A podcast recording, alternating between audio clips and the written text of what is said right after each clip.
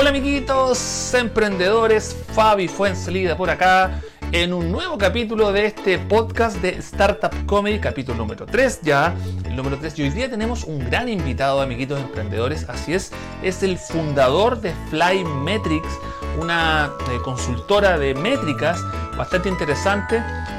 Quiero que pongan mucha atención a los consejos que se vienen, amiguitos emprendedores, porque quiero invitar a este podcast, capítulo número 3, a Pablo Segovia, CEO y fundador de Flymetrics. Ese Pablito, hola Pablito, ¿cómo estás? Estamos bien, bien, de ánimo, de salud, así que bien, eso es lo importante. Así es, oye Pablito, te iba a preguntar, bueno, eh, Pablo es CEO, fundador, amiguitos emprendedores que están escuchando, CEO, fundador de Flymetrics, una consultora digital, ¿no es cierto?, de sobre métricas. ¿Me equivoco, Pablo? Si le puedes explicar un poquito también a los emprendedores a grandes rasgos para que entiendan. Soy emprendedor al mismo tiempo, pero también eh, hago un trabajo académico hace un buen rato ya. Y hoy día soy de Flymetrics. Flymetrics es una consultora de marketing digital y métrica que hoy día ya lleva un poquito más de un año en el mercado. Eh, nació con el objetivo de eh, poder medir correctamente las estrategias de marketing digital que se están realizando. No somos una agencia, hago la diferencia, porque estamos muy, muy, eh, muy en el foco de las métricas y de la toma de decisiones en base a las métricas. Eh, que no significa solamente, miren lo que les voy a decir, no significa solamente tener un dashboard, que la gente piensa que la métrica solo es un dashboard. Dashboard, expliquémosle a, los emprendedores, dashboard. Eh. El dashboard es un tablero de control que se llama, donde tú puedes unificar todas las métricas que existen en, de, tu sitio web, de tu aplicación, de tus ventas. Es un dashboard, es un mando de control, se le denomina. Es súper importante en realidad porque ahí unificáis todos los datos, pues no tenéis necesidad de estar buscando datos externos por otro lado pero yo tengo un tema con los dashboards porque creo que no hay que enamorarse de los dashboards, hay que entenderlo, hay que saber usarlo, hay que saber manejarlo y con eso finalmente realmente te puede dar una, un tremendo insight para la toma de decisiones. Si los datos no sirven para eso, amigo emprendedor, y me encanta, como dice Fabián, esto, esto es para los emprendedores, yo feliz porque también soy emprendedor, pero las métricas no sirven para eso y no tengan miedo. Hay gente que tiene miedo con las métricas, no, no, esto, no es, esto no es raro, lo que se juega en todo el mundo, o sea, hoy día los datos eh, hace un tiempo atrás, eh, lo hablábamos la otra vez, Fabián, hay un artículo en el Economist que salió que día que se dice que los datos son el petróleo del siglo XXI. Y eso está, pero más que claro, o sea, los datos son fundamentales. ¿Sabes qué? Yo veo, yo estaba viendo, Pablo, veo una serie que se llama Westworld, que es una serie que dan en HBO, ¿cachai? Que habla un poco como de la inteligencia artificial. Y ahí hablan de que efectivamente es un, como un futuro cercano, pero es un futuro... Em, no así como las películas lo muestran futurista, con los autos voladores. No, obviamente es futuro, pero, pero un futuro más, más real. Y efectivamente lo que tú haciendo como un poco el link nada más, eh, es que eh, los datos dominan el mundo. O sea, hay una empresa que tiene los datos de todas las personas y hay una inteligencia artificial. O sea, llegamos al punto de generar, generar humanos eh, con inteligencia artificial. Entonces, la, serie se trata, no quiero spoilear para los amiguitos emprendedores que están escuchando que no, no la han visto, pero cuando va avanzando los capítulos, eh, esto, esto es como robots de inteligencia artificial que parecen humanos, los logran hacer muy parecidos, logran tener conciencia. Entonces la inteligencia artificial empieza a comprender, pues a entender, exacto, empieza como, em, empieza, eh, porque tú caché que uno puede ir enseñándole a lo, ¿cómo se llama cuando uno? Machine, machine Learning, claro. Ya, justo iba a hablar de eso cuando tú estabas mencionando esto. Ya, bueno, bueno, caché. tiene totalmente relación. Ahí efectivamente el machine learning, eh, amiguito, es cuando, claro, uno le va enseñando a la máquina, pero después puede que la máquina ya tenga... Llevarlo, incluso llevarlo a ejemplos súper sencillos, Fabián. Eh, por ejemplo, nosotros tenemos esto, usamos esto todo el día en nuestras manos. Esto está lleno de machine learning. Tiene Netflix tiene machine learning, Google Maps tiene machine learning, Waze tiene machine learning, Spotify tiene machine learning. Llevarlo a cosas como, por ejemplo, ¿se han dado cuenta cuando uno escucha una lista en Spotify y después mm. te recomiendan cosas? Eso es machine learning, porque están trabajando en base a los datos de la música que tú estás reproduciendo. Así alguna vez, ¿no se han dado cuenta que alguna vez uno entra a Spotify y dice así como... Eh, morning focus, así como para tener foco en la mañana para trabajar y te pone un estilo música y tú la escuchas y realmente te ayuda. Pero eso no, no se trabaja en base a nada. Entonces yo hay algo que menciono mucho en mis clases, tengo la, la gran oportunidad de hacerle clases a personas muy, muy inteligentes en este país. Tengo, hago clases también en periodismo en la Universidad del Desarrollo, hago un curso que se llama Métricas Digitales. O sea, soy el primer profe que hace un curso en la historia de, la, de periodismo en UDD de métricas digitales, lo inventé yo. Y mis alumnos están fascinados, están fascinados porque, porque le tomaron esto y me, me dicen, le hemos hecho estos trabajos relacionados con Netflix y todo, y los chiquillos así como, pero profe tenía toda la razón. Y, era, y ellos están analizando, no lo ven solamente, ya no ven este mundo digital como un usuario, sino que especialmente empezaron a analizarlo. Y, eso me parece muy interesante. Y, y, tocaste un punto importante, por eso nos vamos correlacionando, porque eh, yo siempre también en las clases de los emprendedores les digo que, que cuando parte la clase le digo, al ¿quién vio Matrix? Pregunto, ¿quién quiere tomar, como tú estás diciendo, la pastilla para despertar de este mundo y verlo como efectivamente tú estás diciendo, desde este otro ángulo y no como mi mamá? Le digo, yo siempre pongo a mi mamá de ejemplo. Entonces le digo, ustedes ya no son mi mamá, ¿cómo? Mi mamá que no, uno las mamás hacen cosas nomás, pero ¿Cachai? Pero uno está desde el otro lado, como tú bien explicas, viendo esto y midiendo desde otro punto. ¿Cachai? Entonces lo invito siempre a tomar, amiguito emprendedores que está escuchando, tómese la pastilla, usted que le gusta el marketing no quiere que el negocio crezca, ¿no es cierto? No, y piensa que, piensen que el marketing y los negocios, y para mí, yo, yo lo he aprendido bajo mi experiencia, eh, que el marketing y los negocios están súper ligados con los datos yo soy periodista, no soy ingeniero, no soy informático, no soy desarrollador web, no soy estadístico, y aprendí a manejar la métrica digital y la data. Obviamente después estudié un magíster, estudié un diplomado que sí tiene que ver con datos, empecé ya ahí, ahí me empezó a gustar el mundo. Pero y esto como experiencia, yo lo, le contaba el otro día a Fabián, yo he tenido la oportunidad de viajar varias veces a Silicon Valley, fueron los chilenos que invitaron, que Google invitó a Silicon Valley, eh, la primera vez que fui vi estos autos que andaban solo y que así como impresionado, estamos hablando hace cuatro años atrás, en, Google, eh, fue, fue muy potente. pero después me di cuenta que Google, Facebook, Instagram y todas estas empresas que están en San Francisco, en Silicon Valley, en este, en este, en este lugar, han trabajado muchísimo con los datos, algunas bien y otras mal. Ya eso es importante y hay que ser súper honesto con lo que uno trabaje. Entonces, yo, yo siempre les digo que hay que los datos se van evolucionando y van trabajando, pero al mismo tiempo uno tiene que medir. Porque si uno no mide, es como, estamos nosotros haciendo este podcast, si nos escuchó una persona, ¿cuál es el sentido?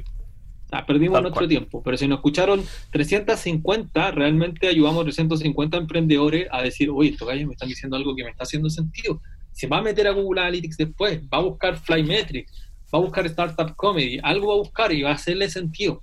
Entonces, eso es lo que uno tiene que hacer, tiene que ver con los datos, y los datos son importantes, sobre todo para los emprendedores hoy día. Hoy día un emprendedor que no maneja datos, no está entendiendo, sobre todo hoy. Coronavirus, estamos en la casa, viene una nueva realidad, un nuevo mundo. El manejo de datos es fundamental. Es fundamental. Es el mundo que viene ahora, chiquillos. Dos años más, esto no va a ser igual. Eso es importante que lo entendamos. Mira, y justamente yo aquí en la pauta tenía notaditos, te me adelanté, es eso. ¿Cómo, ¿Cómo ves tú, Pablo, en, o para, para Flymetric, para, para tomarnos un ejemplo arraigado en algo real, que es tu empresa, ¿Cómo crees tú que se viene esto? ¿Cachai? ¿Cómo tú también, como siempre aconsejando a los microemprendedores o como ejemplo, eh, vas a ir, crees, crees tú, porque uno no sabe, afrontando a futuro con tu empresa este cambio? Este cambio, a lo mejor ya va a, va a trabajar solo cada uno desde la casa, eh, hay alguna, alguna modalidad de venta diferente, a lo mejor, qué sé yo, no sé.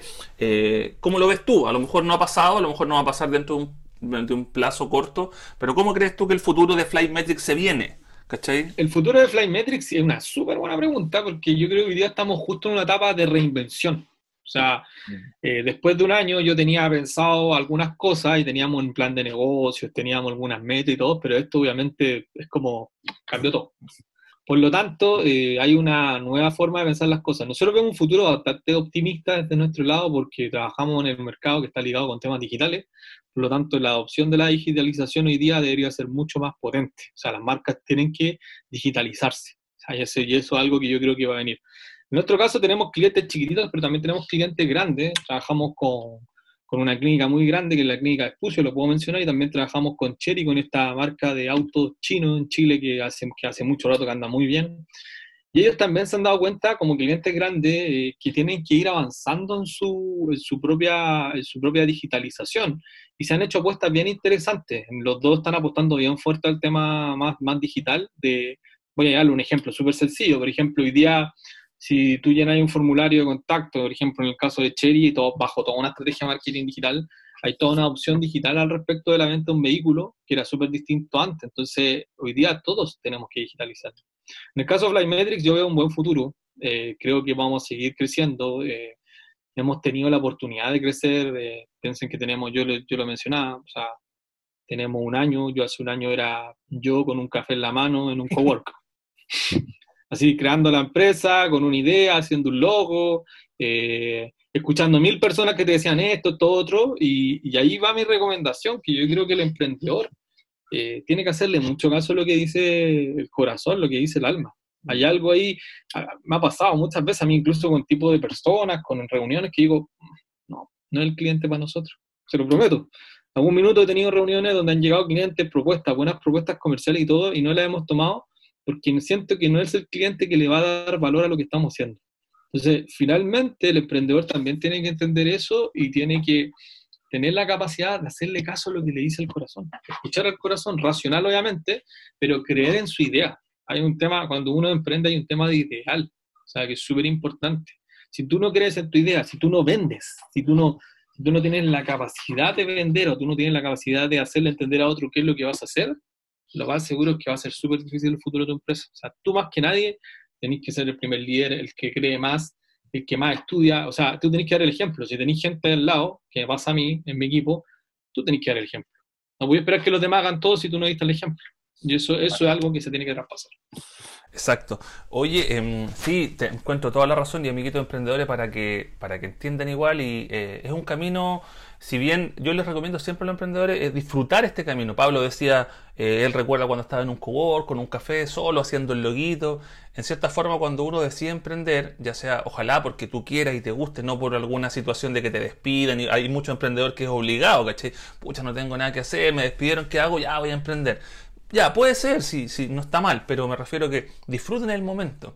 O sea, porque el emprendedor siempre quiere llegar al éxito donde, donde se ve la persona que tiene la plata, el auto, que te compraste cosas, que tenés 100 trabajadores, quiere saltarse ese proceso muy rápido. Entonces yo siempre recomiendo que a lo mejor van a llegar ahí porque es una, una meta, no sé, es tu misión o la visión que tienes tú, pero yo siempre les recomiendo, cada cosita es disfrutándolo. No sé qué opinas tú, Pablo, de a lo mejor tú también disfrutaste ese momento que estás en el cowork tomando el café, que uno pasa penuria, eh, te dicen cuestiones, desconfiáis, pero cada día avanzáis más. Eso disfrútenlo, porque eh, es, rico, es bonito. yo, creo, que lo que más tiene que hacer el emprendedor es disfrutar el camino. Exacto. Claramente, porque lo más seguro es que, o sea, yo siempre, por ejemplo, yo ya tomé la decisión de que eh, Flymetrics va a ser eh, mi empresa durante toda la vida. No creo que no creo que vuelva, espero no volver a gastar más empleados, pero ese es mi, mi objetivo pero me he ido, me he ido proyectando. Incluso el otro día conversaba con mi señor y yo decía, a los 60 años, 50 años me gustaría ser mentor, me gustaría ser inversionista de empresa. Uno va, su mente va creciendo, pero vamos paso a paso, pero hay que, hay que ponerse meta, hay que ser súper objetivo, pero al mismo tiempo hay que disfrutar el camino, hay que disfrutar lo que tú estás mencionando, o sea, hay, hay etapas que quemar y ser responsable también con la etapa, porque todos queremos tener una linda oficina, todos queremos tener un tremendo equipo, todos queremos llenarnos de facturación, ganar plata, mucha feliz, comprarnos la mejor ropa, tener el mejor teléfono, el mejor iPad.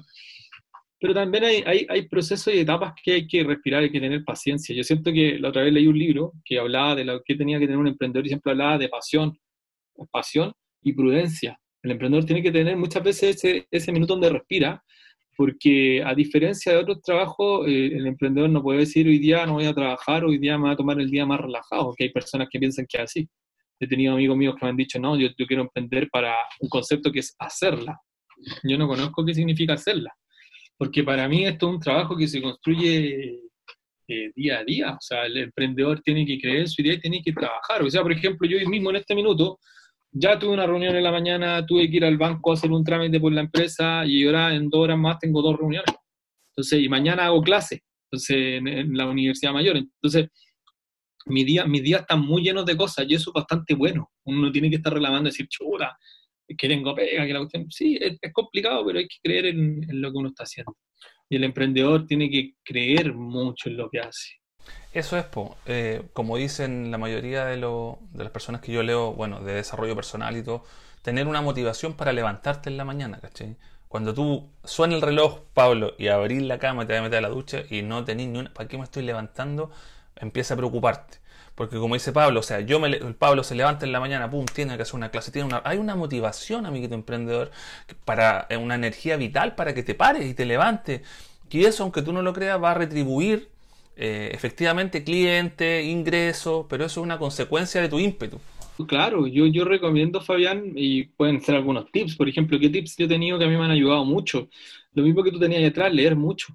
Trato de leer y trato de leer más, escuchar muchos podcasts, escuchar, eh, nutrirme, nutrirme, escuchar música, relajarme, eh, y muchas veces, y también hacer deporte. Por ejemplo, yo juego tenis y el tenis me ha hecho muy bien para enfocarme. O sea, enfocar, el tenis es un deporte muy de foco, muy de, de, concentración y realmente no le voy a echar la culpa a nadie. A diferencia, por ejemplo, del fútbol, que es como, chuta, no, no, hicieron el gol, somos 11. Eh, tócala, tócala, no la tocaste. Claro, aquí no.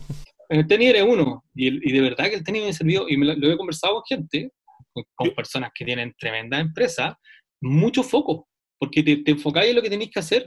Bueno, yo con mi, con mi hermano jugamos también tenis. Pues. Tengo ahí en mi Instagram alguna tenemos que jugar entonces. Sí, pues, estamos, esperando. Sí, feliz. Ahí subimos, ahí subimos los videos a ver que la gente vea lo que estamos haciendo. ahí. no, pero, pero te sirve mucho, te sirve mucho para respirar, te sirve. Y, y, hay que poner. Es, muy difícil hoy día en el mundo que vivimos. Y eso yo creo que para mí es una de las cosas que uno va mejorando siempre, porque uno no es perfecto para nada. Es realmente poner foco. Yo alguna vez me he visto con 500 tareas en un día. Y digo, ya, pero ¿dónde parto? Hago la presentación, hago la propuesta le mando, me meto a Rike, me meto a, me meto al, Google Drive, veo los calendarios, ¿qué, hago?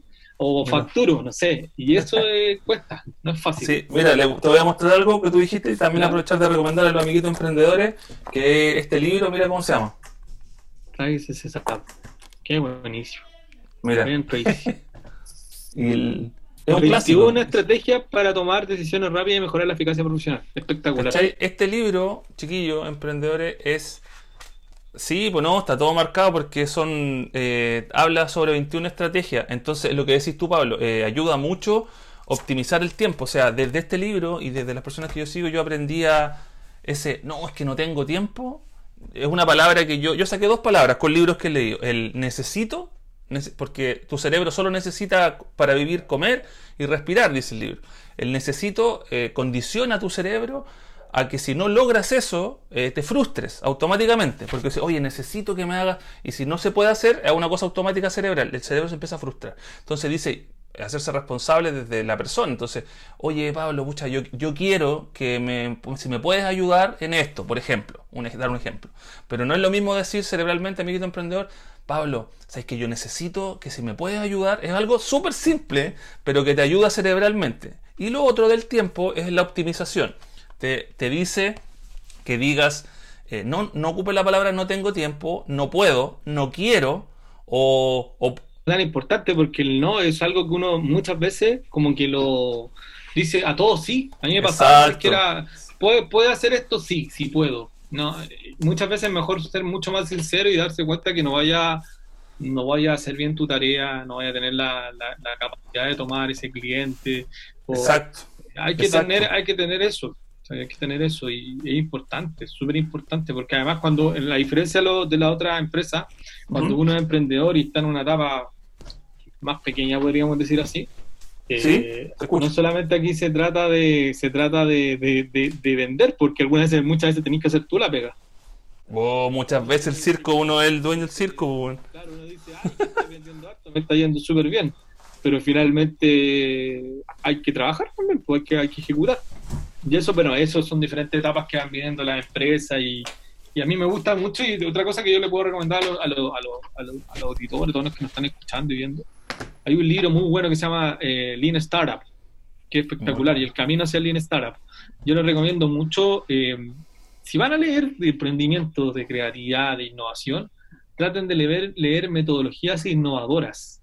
No nos quedemos en, y lo que me ha pasado, me he conversado con equipos, y bueno, he tenido estas discusiones, las empresas hoy día no pueden ser empresas eh, que funcionen bajo la burocracia, bajo hagamos una carta GAN y esa carta GAN no se cumple, va todo lento y que el mail llega acá y que el llamado no está. Hoy día tenemos agilidad, ya tenemos las herramientas para ser ágiles. Entonces, yo le invito a estudiar de Machine Learning, de Big Data, de analítica web, de Lean Startup, de modelos Canva, de cómo, de cómo yo puedo hacer algo distinto a lo que están haciendo los demás al final es lo que hablábamos el otro día, Fabián, conversábamos, que las empresas finalmente lo que hacen, y es algo, algo súper sencillo que no todo el mundo lo entiende, no hay que estudiar un MBA, no hay que ser... Hay personas que son tremendos empresarios y no han estudiado un día en la universidad. Es es muy potente, pero ¿sabes lo que entienden? Entienden que las empresas lo que tienen que crear es una ventaja competitiva sostenible en el tiempo. Y ahí viene, y ahí cuando la gente critica a Porter, a Kotler, a todo gallo, no tiene idea, porque finalmente lo que decía Porter hace muchos años atrás, a mí me quedó muy marcado eso, muy marcado, ventaja competitiva sostenible en el tiempo. Eso es lo que hace una empresa. Y eso finalmente te permite lograr el objetivo. Es lo que tú estás hablando, crear una vaca púrpura, una, algo diferente, diferenciarte, amiguito emprendedor, en el tiempo. O sea, y, ahí hay un libro espectacular que está recomendando Fabián y debe tener por ahí lo más seguro que esto marketing de Seth Godin también, sí, eh, que es espectacular. O sea, si hay alguien que lee, yo creo que por lejos debe ser Seth Godin, pero la película clarita, clarita, clarita. Espectacular. Esos son recomendados sobre todo para, para hacer algo distinto. Exactamente. la pregunta es por qué vamos a hacerlo. A mí se me, cuando se me ocurrió hacer Flymetrics, una idea que venía masticando ese rato, siempre pensaba, ¿qué hago yo para ser distinto a los demás? Y hoy día yo siento, y eso es lo que me gusta mucho, es que muchos clientes o la misma gente o alumnos valoran mucho hacer algo distinto.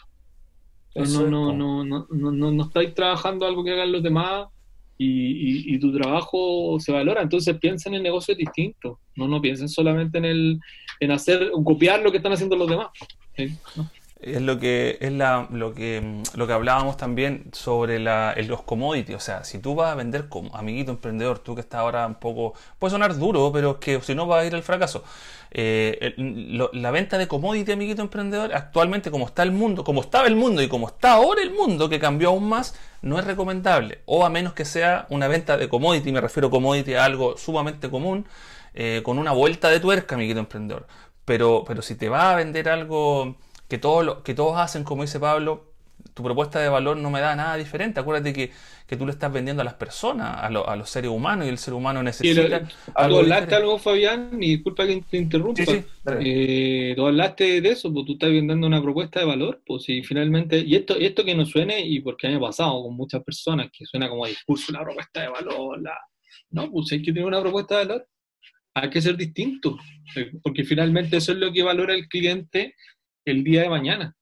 Y, no es fácil, y uno tiene que entender quién es su, quién es su cliente. Imagínense que todo esto que estamos conversando yo no lo mediría. ¿Cómo mido el éxito? Yo diría, mi, empresa tiene un CRM, no lo creamos nosotros, un CRM que se los puedo recomendar, que se llama Haspot, que tiene una versión pagada, otra gratuita. Para un emprendedor, para un emprendedor, por ejemplo, que no, que yo recomiendo, o sea, tres cosas que tiene que aprender un emprendedor desde mi área. Cuatro en realidad. Aprender a hacer SEO, aprender a trabajar con métrica, aprender a manejar un CRM finalmente. ¿Y cuál más me falta? Y aprender, aprender a generar lo mismo que estamos haciendo nosotros, contenidos de valor finalmente para entregarlo a un cliente. Es que imagínate, con esas cuatro cosas, tenés razón, con eso. Sí, es, que finalmente, si no, y, hoy día un emprendedor sí o sí ocupen, no necesitáis, nuevamente voy a lo mismo, no necesitáis, no tengo nada contra los ingenieros, pero un, em, un comentario. No necesitáis ser ingeniero, no necesitáis ser informático, no necesitáis ser desarrollador. Podéis tener un CRM y en el CRM tú podéis tener hasta tu funnel de venta. Nosotros tenemos construido nuestro funnel de venta y yo me preocupo mucho cuando no estamos prospectando. Yo digo, oye, no solo por la venta, sino porque la venta es el resultado de un montón de acciones. Uno no vende porque, ah, mandaste una propuesta y vendiste el tiro. Eso es casi como uno de, mil cosas.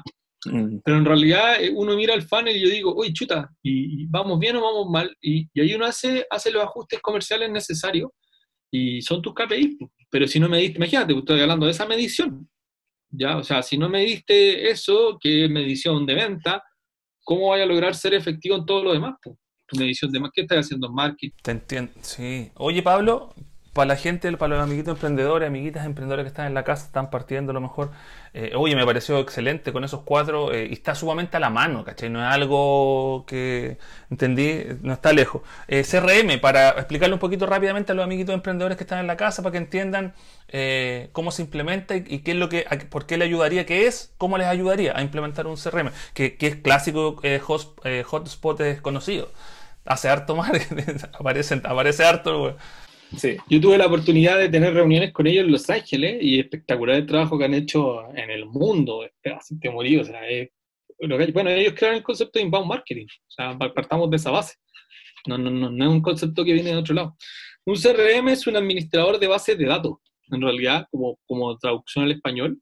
es donde yo puedo trabajar con mis bases de contactos de clientes, puedo construir diferentes funnels, es como ya pasar, eh, es una segunda etapa, no solamente medir lo que está pasando en mi sitio web, sino que ya es tener los datos de clientes y cómo poder trabajarlos. Por ejemplo, si tú tienes una, tú eres una pyme y tenías un Excel, y donde tenéis todos tus clientes, nombre, teléfono, root, por ejemplo, mail, eso tú podrías subirlo al CRM finalmente, que hay varios, está Hashbot, está Marketo, está Loqua, está Salesforce, está, hay un montón.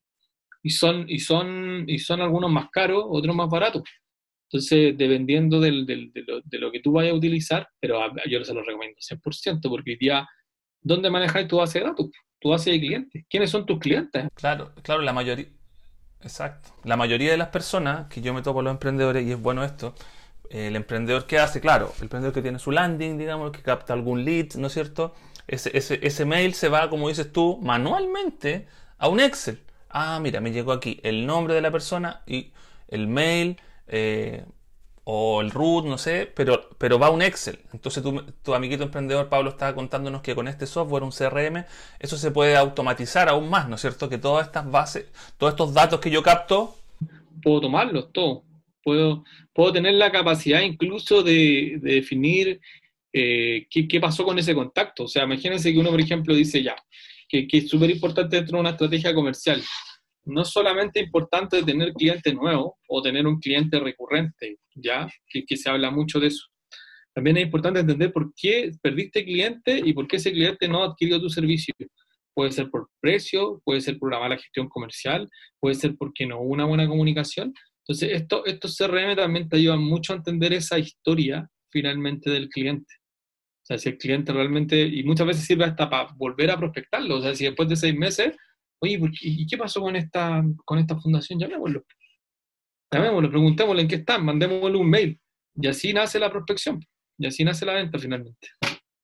Es que ahí, ahí nos tomamos, nos ponemos en otro punto importantísimo, Pablo, que es la venta. ¿Te acuerdas que lo habíamos conversado? La venta. Pablo tocó un tema importante que es vender, que a muchos emprendedores que yo me he topado cuando, lo mismo que Pablo, me imagino, hacemos las clases, no, profe, es que yo no vendo, no me gusta vender. Si eres emprendedor y tienes... ¿Cómo vas a lograr flujo de caja si tú no vendes? ¿Cómo, cómo? O sea, tú tenés que ser tu primer vendedor. O sea, y si, y si obviamente tenés la lucas o no sé, o, o, tu empresa viene de, de otro recurso, tenés una caja, contrata a tu gerente comercial, pues no sé, contrata a un director comercial, pero la venta parte de, de uno. No, no, no. Por ejemplo, en mi caso yo tengo muy la, la venta muy arraigada porque mi papá, es, mi papá es jefe de ventas de la viña Conchitoro y ahora trabajó 25 años en Coca-Cola. Entonces, todo esto que estamos hablando nosotros del marketing, de las ventas, lo tiene en su mente. Eh, y me acuerdo que de chico él me lo traspasaba. Me decía, yo me acuerdo que le dije, papá, quiero estudiar periodismo, en ese minuto. Y papá me dijo, mira, ¿por qué quería estudiar periodismo? A mí me gustaba el fútbol, quería ser periodista deportivo, bla, bla. Mi papá me dijo, mira, yo lo único que te voy a decir, puedes ser periodista, pero lo que yo espero, me lo dijo súper clarito, lo que yo espero que cuando tú tengas tal edad, emprendas y tengas tu propio negocio. Y acuérdate, me dijo, que todo lo que hagas lo vas a vender. Chuta, qué potente, en ese minuto. Wow. Absolutamente, hoy día, con 34 años, después de haber trabajado muchos años dependiente, cuando transformé mi empresa, me di cuenta que era así. O sea, todo lo que uno hace lo tiene que... Y tener ojo con la venta, tampoco irse para el otro lado. Porque a mí es como cuando tú vas caminando por una calle y te dicen, pasa el restaurante, pasa el restaurante, pasa el restaurante. Eso no sirve de nada, eso es invasivo. Hay que tener ojo cómo manejamos los clientes, claro. Entonces, el, el, yo, mi, mi, mi estrategia de venta obviamente uno no puede contar todo, por supuesto, pero hay cosas que yo comparto que es como yo muchas veces entrego antes de que, me, que el cliente adquiera un servicio. Entonces, se invita a una charla, se invita a un webinar, se invita a algo, se le entrega un valor, se le entrega un documento, se le hace una clase, y eso tú no te imaginas el valor que la gente lo toma y después dicen, oye, pero estas mismas clases, tal empresa, hagamos capacitaciones, o queremos la asesoría de Pablo, y empieza el boca a boca. Entonces, hay que trabajar bien, hay que ser honesto, decente, pero también hay que vender. Pues si cómo no, o sea, el que no vende acá, finalmente el que no tiene la ambición de crecer, eh, lo más seguro es que en los próximos años esté complicado para pagar el IVA, no voy a pagar las imposiciones, la empresa irá a quiebra, eh, y no es lo que esperamos. O sea, Claro, lo que espera lo- es crecer.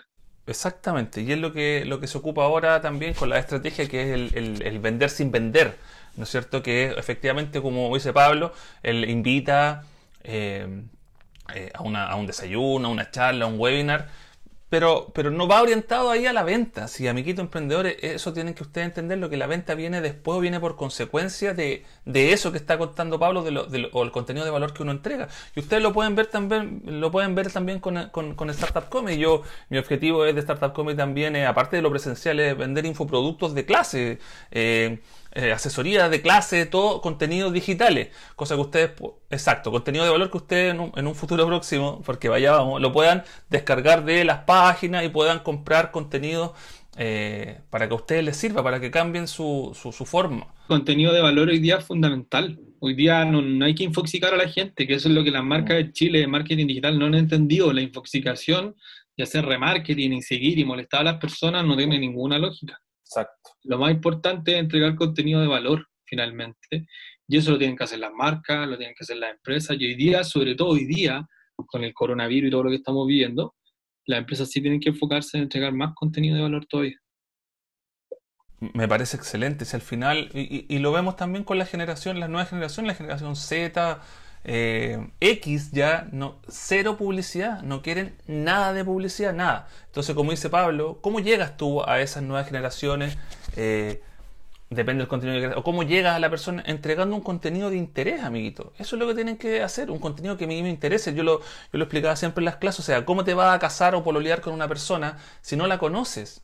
O sea, cuando yo como hombre conozco a una persona y me quiero casar o quiero tener una relación con ella, tengo que conocerla primero. Hola, soy Fabián, hago esto, mira, no sé, darle, algo para que ella entienda quién soy y vea si es que quiere estar conmigo o no, si es que le gusto, si es que le, trajo algo de mí, cómo soy, mi forma de ser y podemos... Lo mismo para comprar, amiguito. Y muchos Pablo van a decir, ah, pero es que eso es muy largo, yo quiero vender rápido. Bueno, les digo, amigos emprendedores, que estamos en otra era, ya todo cambió si, si no lo haces así, va, va a pasar lo que dice Pablo y el cerebro se va a cerrar y no te van a comprar nada, o muy poco, porque es invasivo. No sé si me sigues, Pablo. Sí, sí, sí, es que es, una, una, estrategia de relacionamiento con los clientes, que es importante entenderla. O sea, hay, hoy día mucho se habla de, de, la, de la venta emocional también muchas veces. Hay que tener, o sea, ahí tenemos, allá atrás tiene un libro habla sobre Steve Jobs, el mejor ejemplo. O sea, Steve Jobs no era un tipo que estaba, pero sí, sí transmitía algo, sí, sí amaba, presentaba algo absolutamente distinto y presentaba finalmente que la gente lo siguiera. Entonces hay un tema de entregar contenido, de ser buenas personas, pero también de ayudar. Si al final es de esto, esto es un mundo colaborativo, el mundo que viene de aquí en los próximos años lo más seguro es que sea así. O sea, eh, entre todos los emprendedores hay que ayudarse. A mí me ha pasado muchas veces que he recibido mail después de charlas o webinars como esto, donde ha asistido mucha gente y yo le digo, yo le respondo los mails. Muchas veces le he dicho, le, pido disculpas porque mi mail va más tarde, o sea, respondí cinco días después, pero yo termino respondiendo porque me duele la guata después pensar que a ese emprendedor no le respondí. Porque es lo mismo cuando yo le mando un mail a un cliente y a mí no me responde, ¿cachai? Que es como una cadena, finalmente. Entonces, entre todos tenemos que ayudarnos y, trabajar mejor, finalmente eso.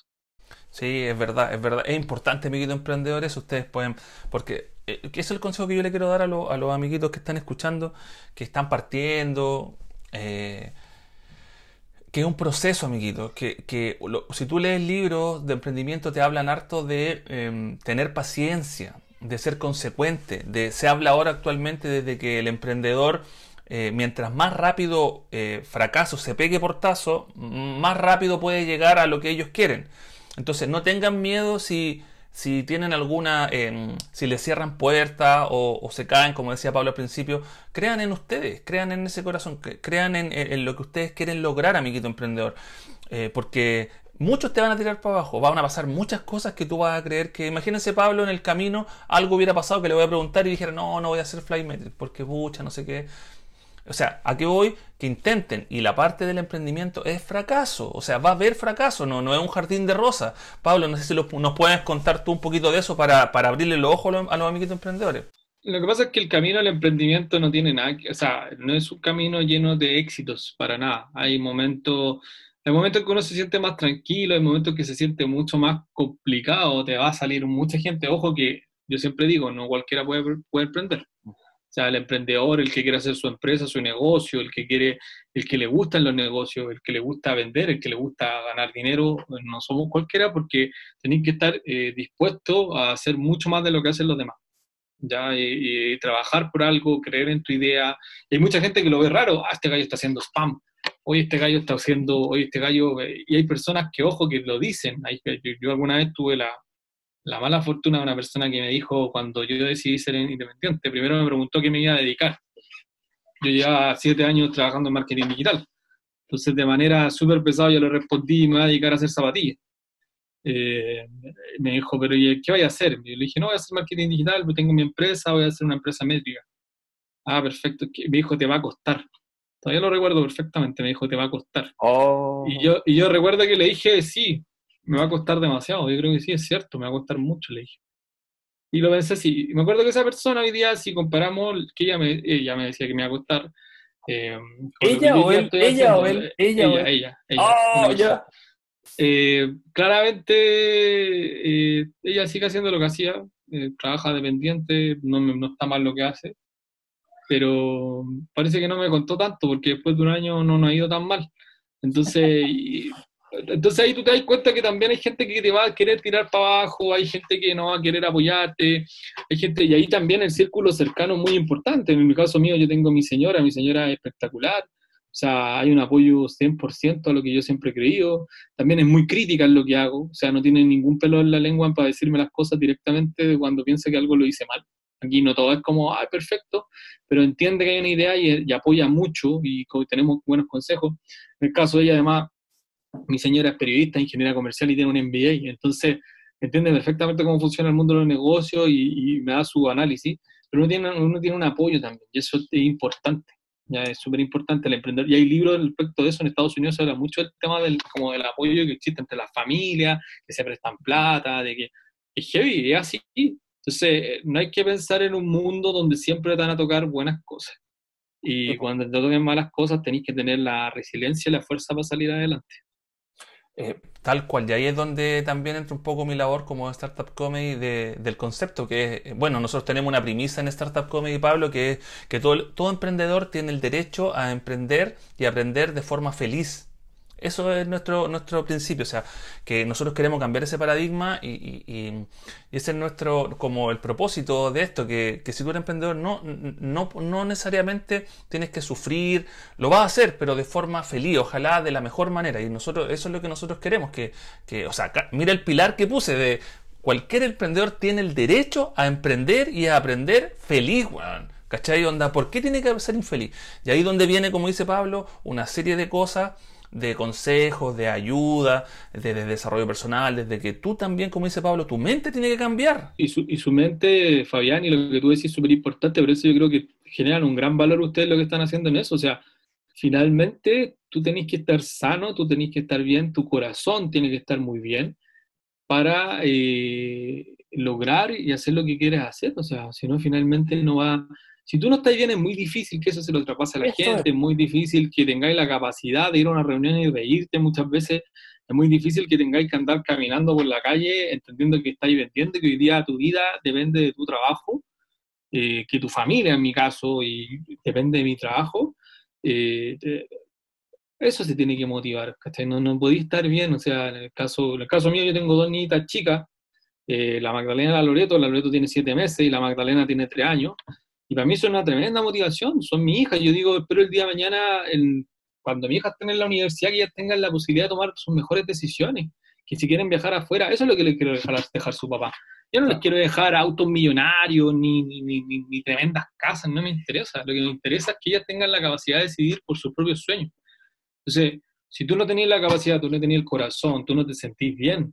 Y por eso, y ahí es súper importante que con ese tema, Fabián, es que tenéis que tener ojo también con quién te O sea, hay gente que es muy, de verdad, hay gente que es muy tóxica.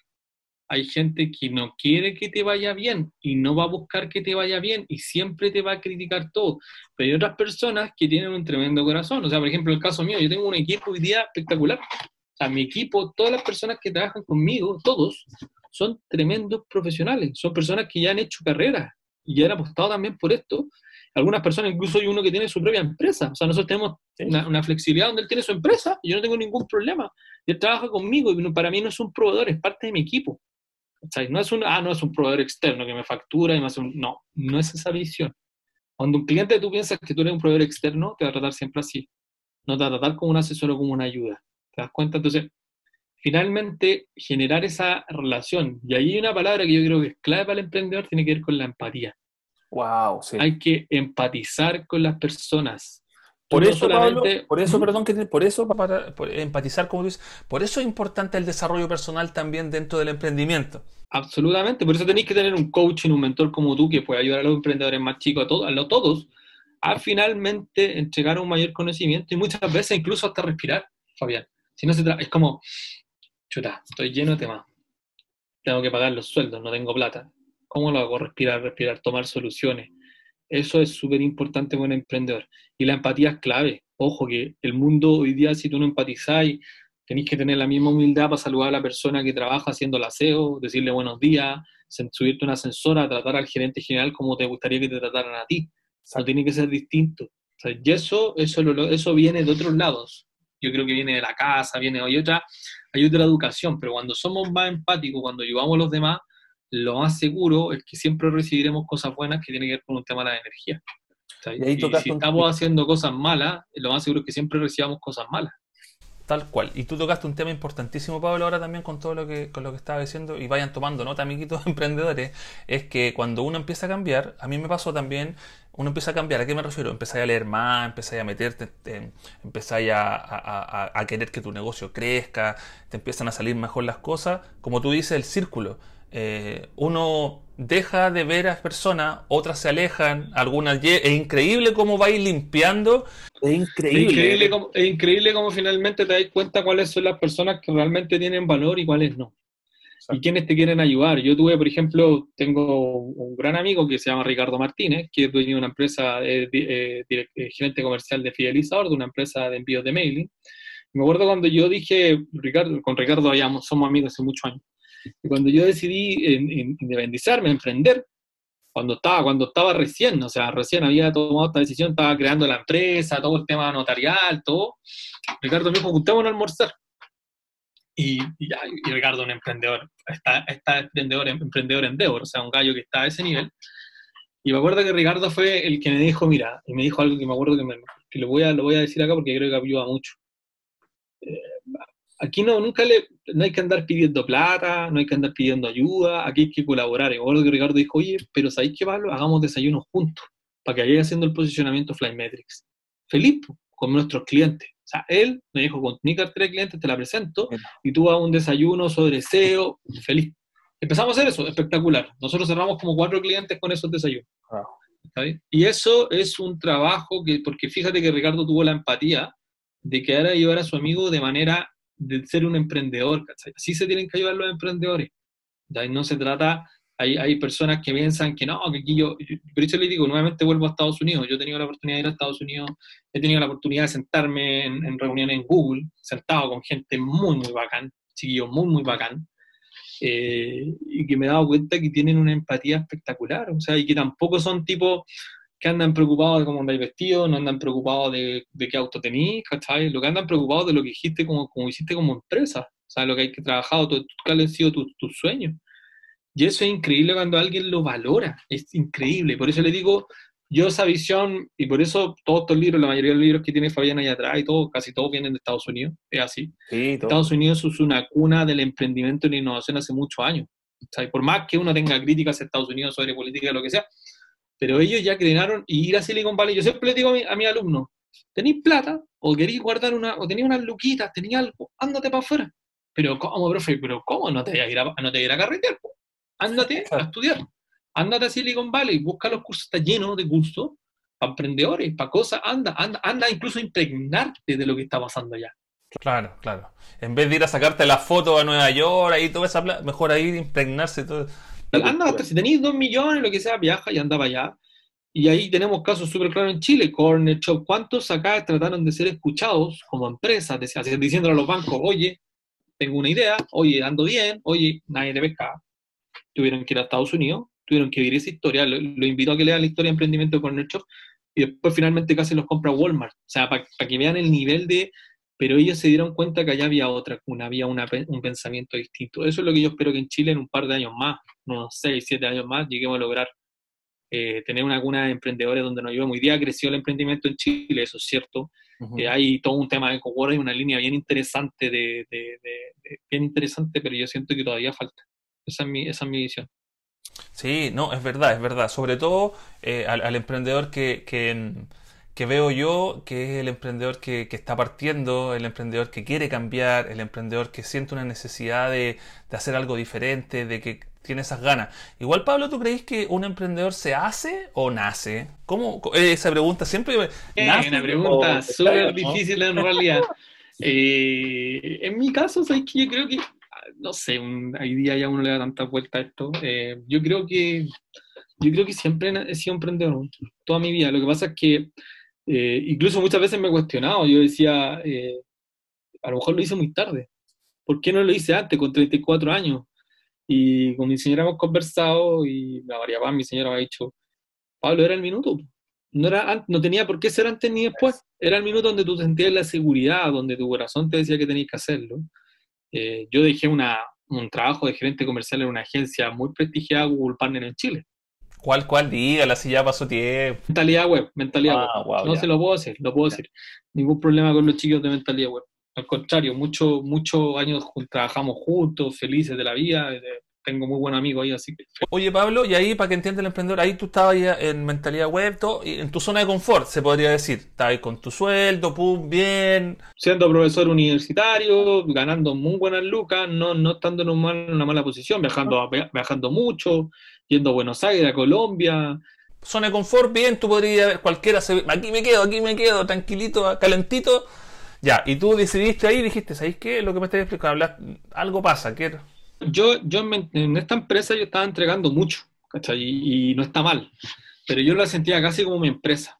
Entonces en algún minuto eran, eran dos caminos, me transformaban en socio o decidía mi propio camino. El camino A no se logró finalmente por decisiones de los chiquillos que son válidas, ¿cachai? Pero el camino B yo siempre dije que yo quería tener mi propia empresa. Hoy día pienso que menos mal fue el camino B, porque finalmente había una idea que creo que a lo mejor por, por el tipo de la otra empresa, de cómo funciona, eh, hubiera funcionado bien, pero eso ya es un tema de ellos que está súper bien. Y yo, pero yo seguí mi camino y, creí en este camino B, ¿cachai? Em, y es lo que le digo a mis alumnos, ojalá que siempre tu proyecto B se transforme en el proyecto A. Eh, me lo ha dicho mucha gente, o sea, ojalá que el día de mañana tú realmente, tu, em, tu, tu, consultoría, y yo tenía muchas consultorías también, me da risa, o sea, me, me, me solicitaban cosas y yo no tenía tiempo en ese minuto. Eh, y decidí hacer esto y saliste de la zona de confort y hoy día estoy absolutamente feliz absolutamente conforme con la decisión que he tomado. O sea, hoy día me, eh, tener mi empresa me permite disfrutar mucho más, hoy día tener mi empresa me permite eh, dormir bien, descansar, poner la almohadita ahí, ver, ver a mucho más a mis hijas también, manejar mis tiempos, eh, trabajar con gente que realmente me inspira. Y además conocí muchas personas como el caso tuyo, como el caso de muchos emprendedores que realmente te motivan, te inspiran, dicen, me están agregando valor. Nosotros hicimos un taller hace un tiempo atrás, tú asististe y entregaste mucho valor en los comentarios que hacía, eh, porque ahí uno se nota mucho cuando tú ves un gallo que dice, ah, este gallo viene a hablar de él, o viene a, entregar, a ayudar, a que todos nos, entre todas las personas que estamos en ese minuto nos ayudemos. Eh, es súper distinto. Bueno, bueno, ahí tú tocaste varios temas, Pablo, como eh, súper acertados que, que hay, pucha, hay otro libro por acá que es, eh, sorry que los moleste con los libros, pero es que Amiguito Emprendedor es súper, mira, este loco es seco, Ryan Holiday, tiene varios libros, sí, mira, este libro, este libro es lo que dice un poco Pablo, que el mundo colaborativo, el ego es el enemigo, cuando tú entiendes eso, cambia tu vida al 100%. De verdad se los digo. Y eso es una de las cosas que yo más he aprendido y me hace mucho sentido lo que dice, lo que dice Pablo. Eh, no hablé, no, no, no, no hablé solo de ti. ¿Te acordás de lo que tú estábamos hablando de la, de la clase? Entrega valor, ayuda, eh, da la mano al otro. ¿Ya? Porque, o sea, nosotros siempre nos estamos invitando a que, a que duden, a que estudien, a que googleen, a que busquen. Ahora, como tú dices, está todo ahí, Pablo. Si eh, uno puede encontrar de todo. Eh, corrientes que chocan en cosas, puntos de vista, todo, todo, todo, Incluso yo lo que estoy mencionando acá, un área que lo invito a leer a los amigos emprendedores, que se llama Analítica Web, Analítica Web, donde está la Gema Muñoz, donde está Avinash Kaushkik, son algunos, algunos lectores que ustedes deberían, algunos, disculpen, algunos eh, autores que querían leer. Eh, que son espectaculares. O sea, son, hablan de esto hace mucho rato y, y finalmente las métricas digitales sirven para la toma de decisiones de negocios, comunicación y marketing. Yo siempre digo esa definición. Y eso te iba a preguntar, que si tenías eh, un amiguito emprendedor, te pongo el contexto, todavía no empresa grande, un amiguito emprendedor que tiene su web, está generando algunos leads, ¿no es cierto?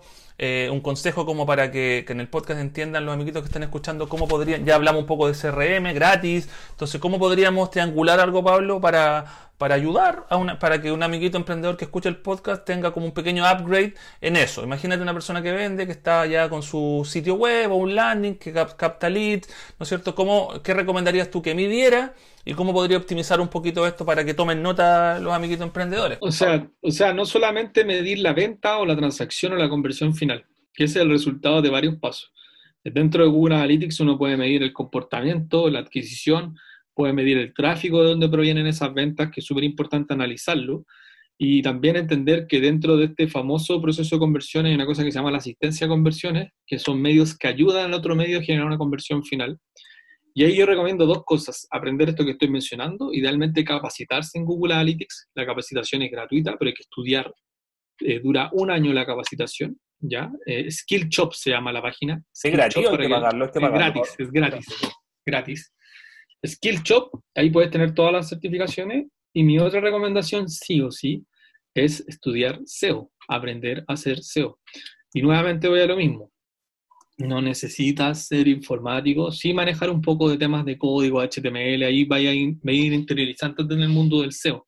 Incluso busquen, busquen en Google que dice guía para posicionamiento en buscadores, eh, que es básica, es gratuita y te permite tener eh, ya información. Porque cuando tú tienes, recuerden que no solamente se trata de tener un sitio web, sino que tenéis que hacer que las personas lleguen a tu web.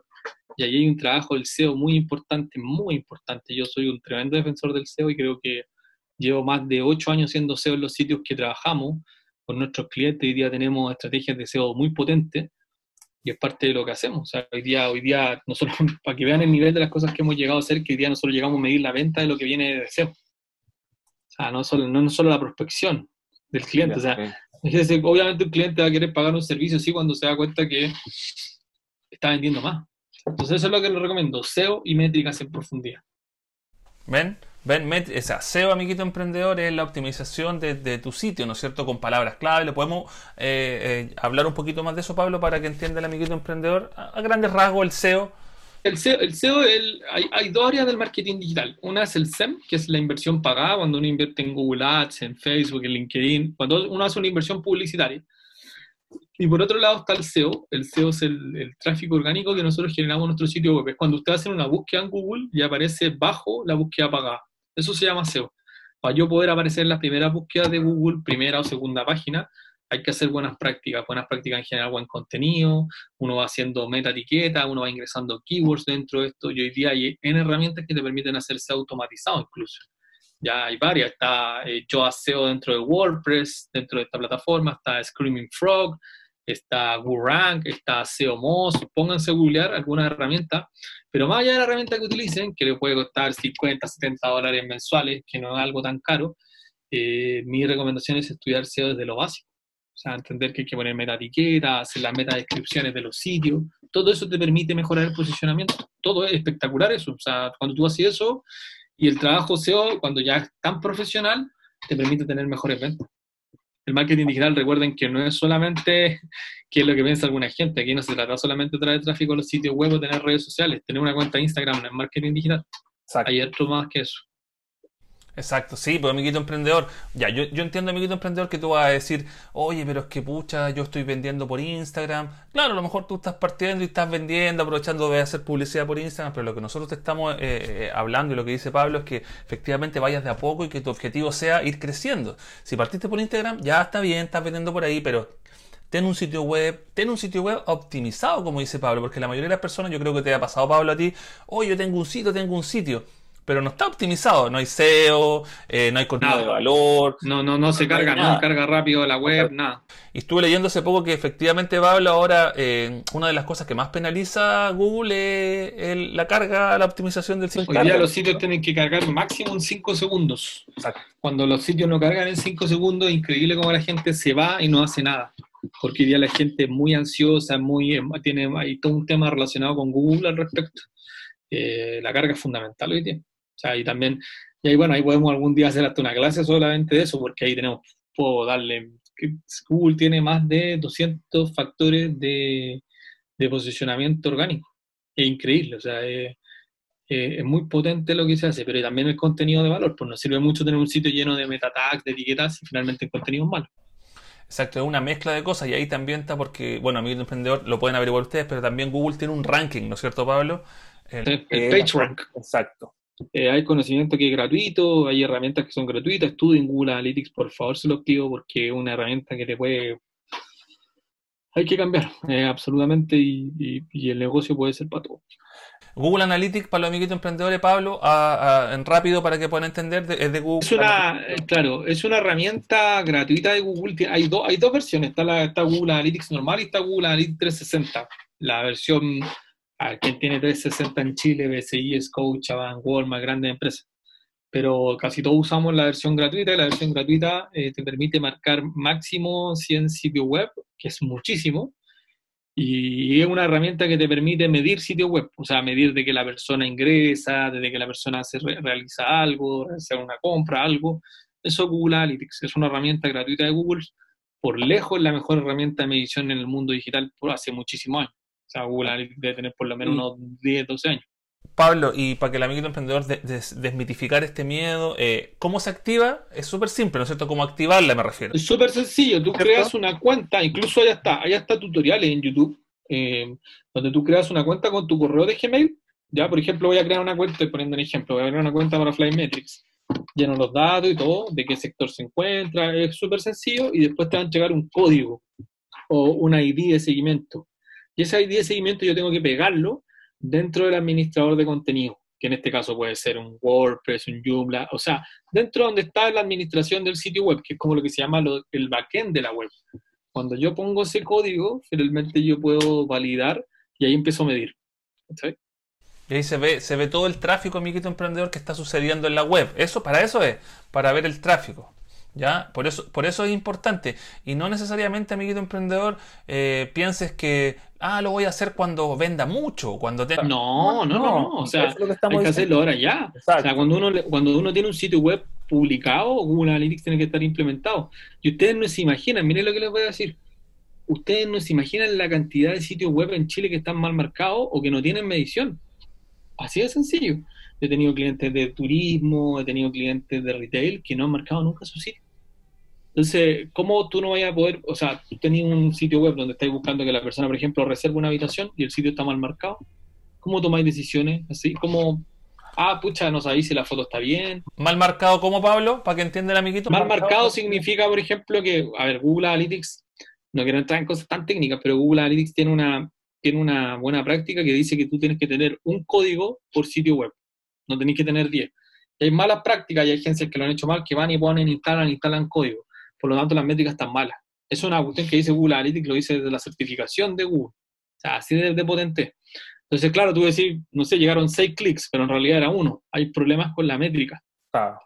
Entonces, eso es súper importante tenerlo normalizado. O lo básico es que no lo tenéis. O sea, hay muchos sitios que no tienen marcación avanzada. O sea, no tienen nada. Entonces, finalmente, cómo tú me dices que hay un buen video, cómo me dices que el texto corresponde. Ahí las métricas te van a ir diciendo cosas, y para eso sirven las métricas, para tomar decisiones, no sirven para mirarlo y quedarse ahí como pegado. claro, no, no, no, eh, eh, espectacular. Entonces ya, amiguito emprendedor, una de las cosas importantes es no sufrir, tomar eh, acción, ¿no es cierto? Eh, tener pasión por lo que uno hace, como resumiendo, tener pasión, o sea, vemos, escuchamos a Pablo, es su empresa, o sea, de él depende que crezca o fracase.